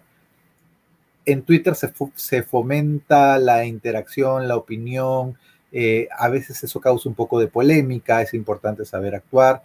Yo siempre recomiendo pues conservar los buenos modales, el respeto mutuo, eh, mantener siempre una posición respetuosa, ¿no? Pero hay mucha gente, sobre todo cuando empiezan a hablar de política, donde eh, existen pues algunos comentarios un poco muy críticos, subidos de tono, hasta que pueden llegar a insultar a otras personas. Y eso no se recomienda llegar a esos extremos. Yo creo que cada uno es libre de opinar y de la misma manera se deben recibir esas opiniones de donde vienen, ¿no? Entonces, si, si opina una persona que es experta, especialista en un tema, pues tiene cierta autoridad para opinar de ello. Y por el contrario, si no lo es, pues hay cierta duda, hay que informarse mejor sobre lo que dice o no dice, porque finalmente hay libertad de expresión y cada uno puede opinar libertad de expresión entre comillas, porque también las redes sociales censuran algunos temas y tienen su propio código de conducta y sus propias reglas, ¿no? Pero dentro de ello, pues uno puede expresarse y eh, opinar, compartir opiniones y, y, en mi caso, por ejemplo, yo en mi cuenta de Twitter, si estoy de acuerdo con algo, digo que estoy de acuerdo y si no estoy de acuerdo, no estoy de acuerdo. Trato de sustentarlo para no decir simplemente si sí o si no. A veces simplemente digo que no estoy de acuerdo porque trato de decir lo que me provoca en ese momento, ¿no? Pero cada uno tiene su línea de comunicación, por así decirlo, ¿no? En caso de, del Twitter, mi cuenta personal digo lo que yo pienso y punto. Eh, sin embargo, en mi página de empresas y en mi cuenta de empresas tengo que seguir la línea de comunicación de la empresa y comunicarme tal como la empresa eh, manda dentro de la línea de comunicación establecida, por ejemplo, ¿no? Entonces, eh, básicamente eso, eso sería utilizar las redes sociales para dar a conocer eh, tu producto, tu marca, tus servicios. Eh, en el caso de marca personal es muy importante porque puedes posicionar tu marca personal de una forma muy fácil, creo que en todas las redes sociales.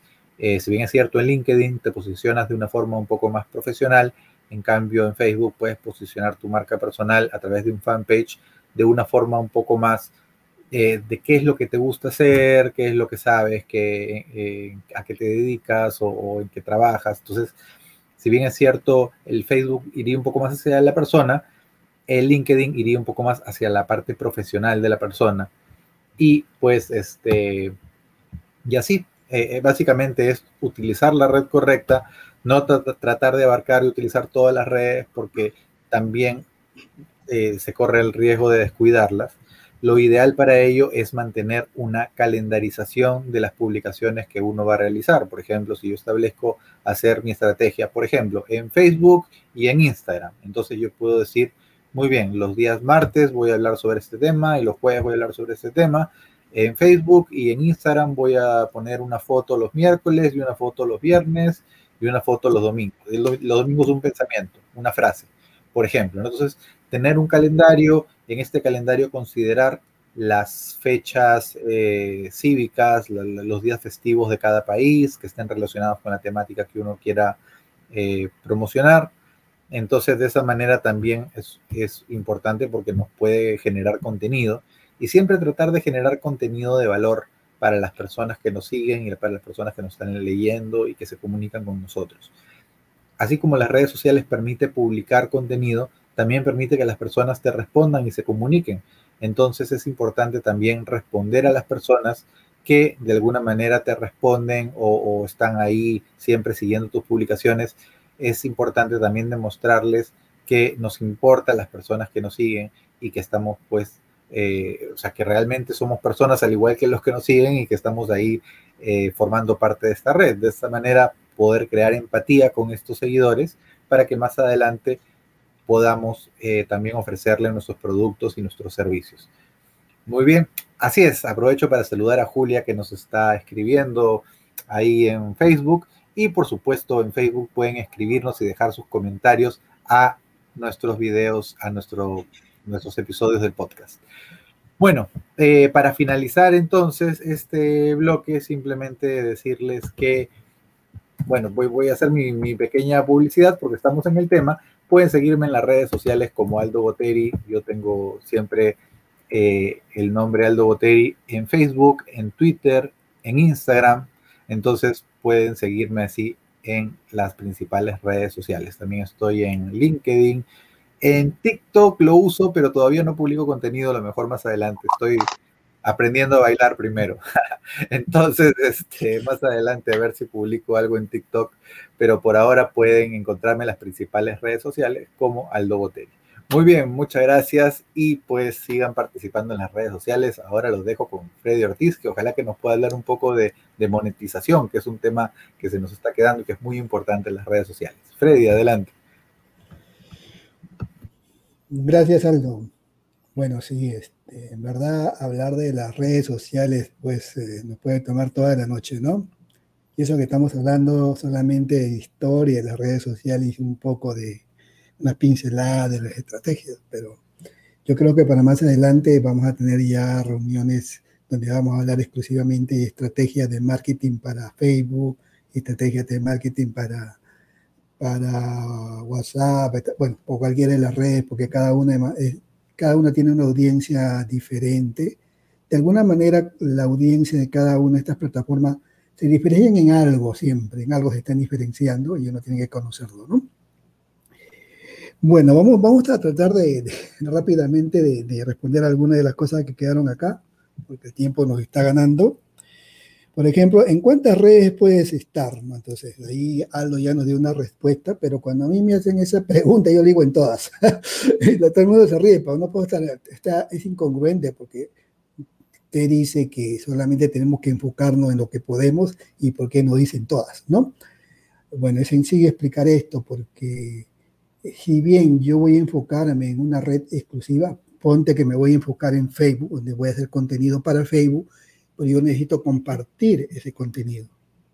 Entonces, para compartir ese contenido puedo compartirlo en las otras plata en mi perfil de las otras plataformas. Entonces tengo que tener un perfil en las otras plataformas. Entonces, si bien mi contenido original lo voy a hacer en una plataforma, requiero compartirlo también en las otras plataformas. Es decir, no voy a hacer contenido para Twitter, estoy haciendo para Facebook o para YouTube, pero eso, mi contenido lo comparto en mi perfil de, de Instagram, mi perfil de Twitter y todas las plataformas que pueda tener. Entonces es conveniente estar presente en todas las plataformas a pesar de que no puede hacer o no quiere hacer contenido para todas las plataformas. Esa es la respuesta que siempre doy yo, ¿no? La otra es este, cantidad de seguidores. Bueno, depende de la plataforma también, depende de la plataforma. Ahorita le voy a explicar por qué.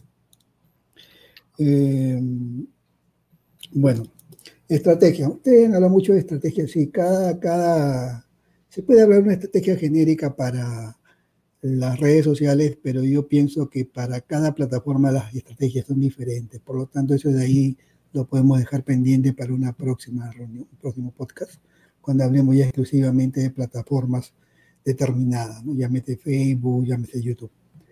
Eh, bueno, como Aldo me está pidiendo que hable de la monetización, voy a hablar de eso. Ya yo creo que a todo el mundo le interesa eso. Las personas entran a Facebook a, hacer, a compartir, abren su perfil y empiezan a compartir sus fotos y bueno, etcétera, etcétera, ¿no? Entonces yo también hacía lo mismo hace como cuatro años, cinco años que empezó YouTube. Pero en un momento dado yo me di cuenta de que ese tiempo que yo podía utilizar en compartir fotos o compartir la foto de mis amigos, qué sé yo, lo podía utilizar en otra cosa y obtener ingresos, ¿no? Entonces me di cuenta de eso, ¿no? Y haciendo lo mismo, ¿no? Entonces, eh, probablemente muchos no sepan, pero Facebook te paga y YouTube te paga, ¿no? Si tú trabajas bien en esas plataformas. Entonces, en Facebook, hay, Facebook abrió ya hace bastante tiempo la opción de tener tu perfil de tu perfil este, de empresa que le llaman la fanpage, ¿no? Todos podemos abrir una fanpage. Y también abrió la posibilidad de tener grupos. O sea, ahora la estrategia que tú utilizas para la fanpage y los grupos son diferentes, ¿no? Entonces, ¿cómo lo hago yo? Le voy a explicar. Yo uso mucho Facebook. Probablemente si van a mi perfil de Facebook, ven que casi no comparto nada más que comparto a veces las reuniones que tenemos los martes, ¿no? Eh, ¿Por qué? Pero no, no es que no esté en Facebook, sí estoy en Facebook todos los días estoy trabajando en Facebook. Eh, ya hace como tres años aproximadamente en el Perú, bueno, yo estoy en el Perú, eh, dio las facilidades en la fanpage para obtener ingresos, ¿no? Precisamente César Vallejo explicó y, se hizo la pregunta, ¿cómo ganan estas plataformas? Estas, estas plataformas ganan porque aparece publicidad. Y es muy común que tú estés navegando en tu perfil y en los feeds aparezcan publicidad, ¿no? Que parece como si fueran cosas normales, pero son publicidad. O estás viendo tu video y te aparece publicidad. Entonces, eh, por esa publicidad, como los periódicos, de manera similar, las plataformas cobran a las empresas para que aparezcan su publicidad ahí. Pero ahora viene un tema. El contenido no lo hace Zuckerberg, ¿no? Las fotitos que ponemos en Facebook no lo hace Zuckerberg, ni lo hacen los trabajadores de Facebook entonces, e, ellos, ¿por qué se van a llevar todo el dinero? Porque si el video lo estoy haciendo yo y ahí aparece la publicidad. Entonces Facebook llega a un acuerdo y dice, bueno, 50% para ti y 50% para mí. O sea, esa publicidad que ustedes ven en Facebook o en YouTube, 50% es para el dueño que ha hecho el contenido y el otro 50% es para el dueño de la plataforma. Entonces, si tú haces un buen contenido, tú puedes obtener ingresos te conviertes en socio de Facebook. Eso es un socio. Te conviertes en su socio de Facebook y empiezas a hacer buen contenido en tu fanpage, donde vas a tener, por supuesto, a través de una estrategia indicada, muchos seguidores, de tal manera que tú publiques un contenido, tengan muchas vistas y comparte, comparta mucho. Eso se llama tráfico. Si tienes mucho tráfico, entonces tú empiezas a ganar dinero. Al igual que Facebook, ¿no? Porque va mitad a mitad aproximadamente, ¿no? Entonces, es una manera de, tener este, ingresos en Facebook, siempre y cuando tú seas una persona que te gusta hacer contenido. Hay estrategias para esto de monetización, que no es tema de, esta reunión, pero lo estamos mencionando, cómo tú puedes obtener ingresos a través de Facebook. Ahí sí es muy importante que tu contenido tenga mucho engagement. Engagement se llama que, que tenga respuesta de la persona que lo ve. Y lo más importante de un contenido no es los likes, ya, o sea, no se maten mucho, pues no se sientan tristes si no le dan muchos likes. Siéntanse tristes si no lo comparten su contenido. Lo más importante en Facebook es que compartan el contenido. Mientras más compartan el contenido, más viral es el contenido. No así el like, ¿no? Entonces, ahí uno tiene que ver la manera de que la persona que vea tu contenido tome acción. Esto se llama llamada a la acción, para que pueda compartir tu contenido. Entonces, hay estrategias para esto, entonces si tú logras eso vas a tener muchas vistas y tu contenido se puede volver viral. y no, y no se va a quedar como un contenido que desaparece, porque si vuelve viral va a estar varios, varios días, hasta todo el año ahí, ¿no? Entonces, si tú, tú logras eso y tienes, sabes de esta estrategia, vas a tener ingresos por Facebook. Hay maneras de hacerlo. Vamos a hacer un curso acerca de eso también, para ayudarlos a todos. Eso es por el lado de Facebook, ¿no? Ahora, evidentemente también existen los grupos. Creas un grupo muy exclusivo de personas. A veces gente, las personas crean grupos y empiezan a poner a todo el mundo en sus grupos. Eso está mal. Pon solamente a las personas que tú sabes, porque tú tienes la capacidad de escoger las personas que estén en tu grupo. Aquellas personas que tú sabes que van a responder al objetivo que tú estás persiguiendo, porque tú tienes un objetivo. Cuando haces un grupo o una fanpage. A veces algunos abren fanpage y grupos sin objetivo, entonces está mal también. Mejor sigan en su perfil. Si tú sabes el objetivo que estás persiguiendo, tú sabes qué tipo de personas deben estar en tu grupo y quiénes no. Y por eso yo tengo un grupo de menos de 100 personas, pero yo sé quiénes son las 100 personas. Y por algo los tengo ahí, porque son personas que me van a apoyar siempre. Y yo saco una fanpage y le digo, compartan, ellos van a compartir. Si saco un video, ellos van a ver mi video. O sea, yo sé quiénes están ahí no me interesa tener miles en mi grupo, solamente las personas exclusivas. Y probablemente también estoy pensando en sacar cursos. ¿Y quiénes me van a comprar ese curso? Yo sé quiénes van a comprar ese curso. Entonces, esa es la manera en que tú empiezas a crear tu grupo, ¿no?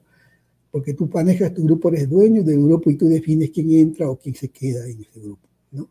Entonces, esa, pero tú tienes que tener un objetivo. Entonces, acá viene que cuando crees y entras en una plataforma, tienes que tener un objetivo claro qué es lo que quieres lograr, ¿no? Si no, no puedes hacer tu planificación. ¿De qué planificación vas a hacer si no tienes tu objetivo claro? De igual manera, este, ahora, para ganar en Facebook, evidentemente hay unos requisitos, ¿no? Tú para empezar a ganar en una fanpage tienes que tener 10.000 seguidores, 10.000 seguidores, y tener, tener 3.000 vistas de videos. O sea, que haya videos que te hayan visto 3.000 veces, más de un minuto cada video. Si tú tienes, logras eso, ya puedes ser socio de Facebook y empezar a ganar, a monetizar, se llama eso, ¿no? Algo similar ocurre en Facebook, en YouTube. YouTube similar. YouTube eh, quizás tiene más facilidades para obtener ingresos, lo que quieren monetizar en YouTube. YouTube, eh, lo único que te va a pedir YouTube es que cumpla las normas que ellos indican, que subas videos y que tengas mil seguidores. Mil seguidores y también tengas 4.000 horas vistas de tus videos en el transcurso de los dos últimos 12 meses. Entonces, si tú logras tener 4.000 horas de vista de tus videos y tienes 1.000 seguidores, llegas a ser socio de YouTube y puedes empezar a monetizar bajo la misma modalidad de Facebook. Con la diferencia que quizás en YouTube ganes no es 50-50 como en Facebook, hay una Facebook como que YouTube se lleva un poco más que tú, ¿no? Entonces, pero de todas maneras, la ventaja es que YouTube sí puedes tener muchos videos virales, es mucho más sencillo que Facebook, porque los videos de YouTube sí quedan eternamente ahí. En Facebook probablemente también tenga un tiempo de vida si no son virales, ¿no? Entonces, este, pero evidentemente si tú sabes hacer video puedes estar en ambas plataformas. Entonces son maneras sencillas de, de monetizar en estas plataformas. Yo le estoy hablando de dos de las plataformas de las cuales yo directamente trabajo. Yo sé que las otras plataformas también se pueden hacer cosas, pero yo me enfoco en estas dos plataformas y yo les puedo hablar mucho de estas plataformas, ¿no? Entonces, esa es la manera de, monetizar. Eh, hay estrategias para hacerlo. Actualmente estoy dictando un curso para unos 20 chicos que están aprendiendo el tema de monetización YouTube de manera exclusiva, que precisamente son integrantes de ese grupo que yo les hablo, ¿no? Ellos tienen la exclusividad de poder asistir a mi curso cuando yo dicto el curso. Entonces, eh, bueno, y hay muchas maneras también de monetizar, que este no es tema de ahora, pero lo podemos hablar más adelante, que no solamente es monetizar por, por la publicidad, se puede monetizar de muchas maneras.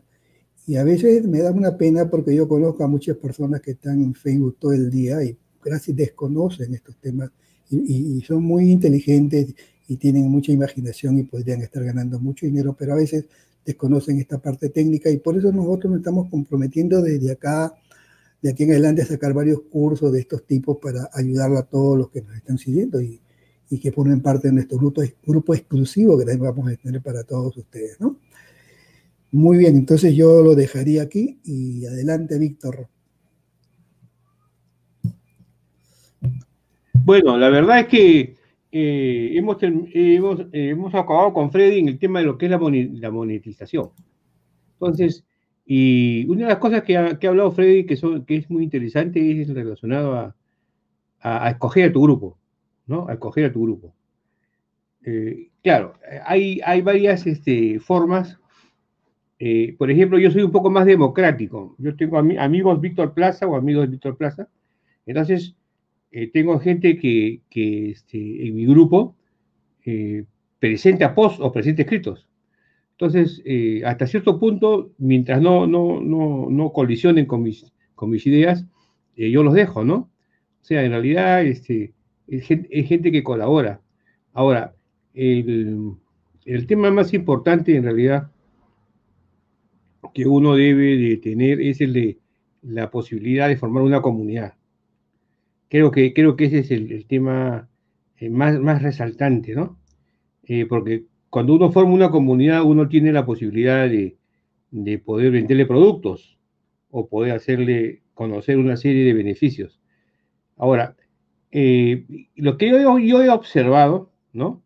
Es que una comunidad no siempre se va a mantener, va a haber mucha gente que ingresa y mucha, y mucha gente que sale. Haber mucha gente que ingresa y mucha gente que sale. Entonces todo depende en realidad de, como, lo, había dicho Freddy, creo, y también este, eh, Aldo, este, trazar los objetivos que uno tiene, ¿no? trazar los objetivos que uno tiene. Ahora, uno puede ir evolucionando con el tiempo. Eh, por si acaso la este, Julia Chabauer, que salió, es de la punta. Es una amiga mía de la punta. Así que Julia, muchas gracias por habernos estado viendo. Este, Julia Chabauer es, una eh, prominente profesional, arqueóloga, eh, que ha trabajado en la punta y seguramente va también a, a ser la, futura alcalde de la punta, ¿no? Entonces, este, e, es importante considerar que la comunidad se va formando poco a poco. Eso es, eso, es, eso es, importante. O sea, uno de repente puede tener fans para poder vender un producto con Amazon, ¿no? Pero la, pregunta es, eh, ¿quiénes se van a mantener? Eh, aquellas personas que en realidad les interesa algo. Entonces, entonces, la, formación de la, de la, comunidad es importante. Ahora, ¿cómo uno debe hacer? Yo, yo pienso que también uno debe de diferenciarse. Uno debe diferenciarse en algo. Y creo que eso, eso, es, lo más, es lo más importante, ¿no? La diferenciación que haga uno en, las diferentes redes sociales. Eh, lo que pasa es que uno no prioriza las redes sociales, porque lo que normalmente, en mi caso, lo que hago yo, yo saco un contenido y, lo, comparto en, las diferentes fanpages, pero en alguna fanpage sí, sí coincide el crecimiento. Lo que sí estoy observando es en, la historia. Yo, por ejemplo, uso mucho la historia, la historia en, mi muro o en mi fanpage y es donde tengo mayor cantidad de, seguidores. Pero veo de que son seguidores de cosas rápidas, les, les interesa solamente el, tema, el, tema, el tema inmediato, ¿no? Esa es una, cultura que, existe. Entonces, eh, yo creo que hay, que hay que ser perseverante. Hay que ser perseverante. Entonces, una, una de las recomendaciones más importantes eh, que, se le llama, que se le llama una parrilla, así se le llama una parrilla, ¿no? O sea, uno, de, uno, uno, por ejemplo, quiere sacar post los siete días de la semana. Entonces, todos los lunes, por ejemplo, puede hablar sobre motivación. Todos los martes puede hablar sobre, sobre marca. Todos los miércoles puede hablar sobre ventas. Todos los jueves puede hablar sobre desarrollo de nuevos productos. Todos los viernes debe hablar, por ejemplo, sobre lo que es este, eh, relaciones con tu comunidad. Entonces, ¿qué es lo que sucede? Eh, uno eh, escribe la parrilla y, va haciendo los videos con anticipación, una o dos semanas, y, las va poniendo. Entonces, ese concepto de tener una parrilla para colocarlo, por ejemplo, en Instagram en tu, en tu, o en tu fanpage, es importante. Es importante. Entonces, lo que tenemos que hacer es sentarnos a escribir cuál es el mensaje que vamos nosotros a desarrollar en siguientes, este, las siguientes semanas, ¿no? Pero, ah, por ejemplo, hoy día, martes, yo desarrollo la parrilla del próximo martes al, al próximo martes. De tal manera de que uno hace la parrilla con anticipación. Eso, por ejemplo, es importante. Y en la parrilla uno debe considerar una idea principal, ¿no? O un video principal. Poner, por ejemplo, la importancia de, tu hashtag, colocarlas, y eh, hacer un, contenido no tan largo. De tal forma de que la persona, cuando entra a tu post, vea, vea el, título principal, un pequeño, un, de, ser posible, un video, o de lo contrario, eh, una, una, descripción del, artículo y poner tu, y poner siempre a repetir tus, este, tu hashtag, ¿no? Eso, por ejemplo, es un tema que yo, yo cuando lo he usado eh, regularmente, me ha dado posibilidad de crecimiento en, la, en, mis redes sociales. Entonces, ese es uno de los temas, por ejemplo, que se amarran mucho a la monetización. Hacer una parrilla, o sea, hacer un, un, programa de los posts que uno va a desarrollar. Ahora, lo ideal es hacerlo con anticipación. O sea, por ejemplo, ahora que estamos este, en pandemia en el Perú, hacer, hacer por ejemplo, los, los, los posts de, de, de, todo el mes de febrero. De tal manera de que uno, uno, tiene, uno tiene capacidad de, de, ser holgado en el tiempo para poder hacer otras cosas. ¿no? Esa es una de las recomendaciones que yo, que yo quería dar que son importantes y que se complementan con lo que ha dicho Aldo, ¿no? Con lo que ha dicho Aldo y con, lo que ha dicho Freddy. Ahora, este, sí, efectivamente vamos a sacar varios cursos.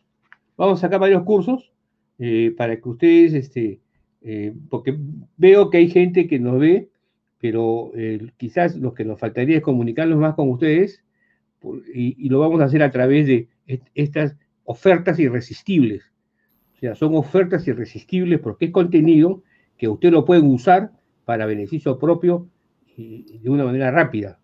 Eh, no vamos a poner contenido eh, que va a demorar mucho, sino la idea es que ustedes tengan unos, unos tips, ¿no? Eh, que puedan usarlos. Esa es más o menos la idea que, estamos haciendo.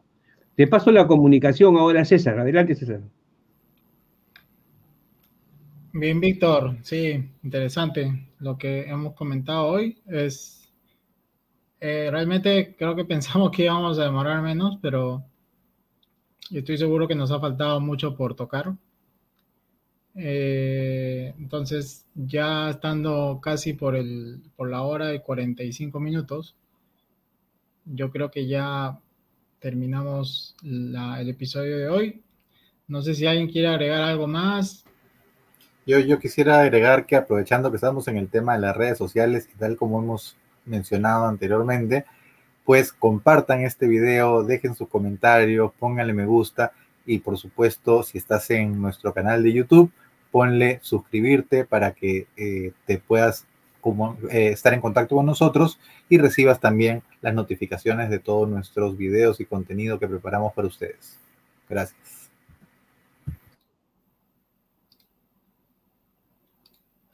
Correcto.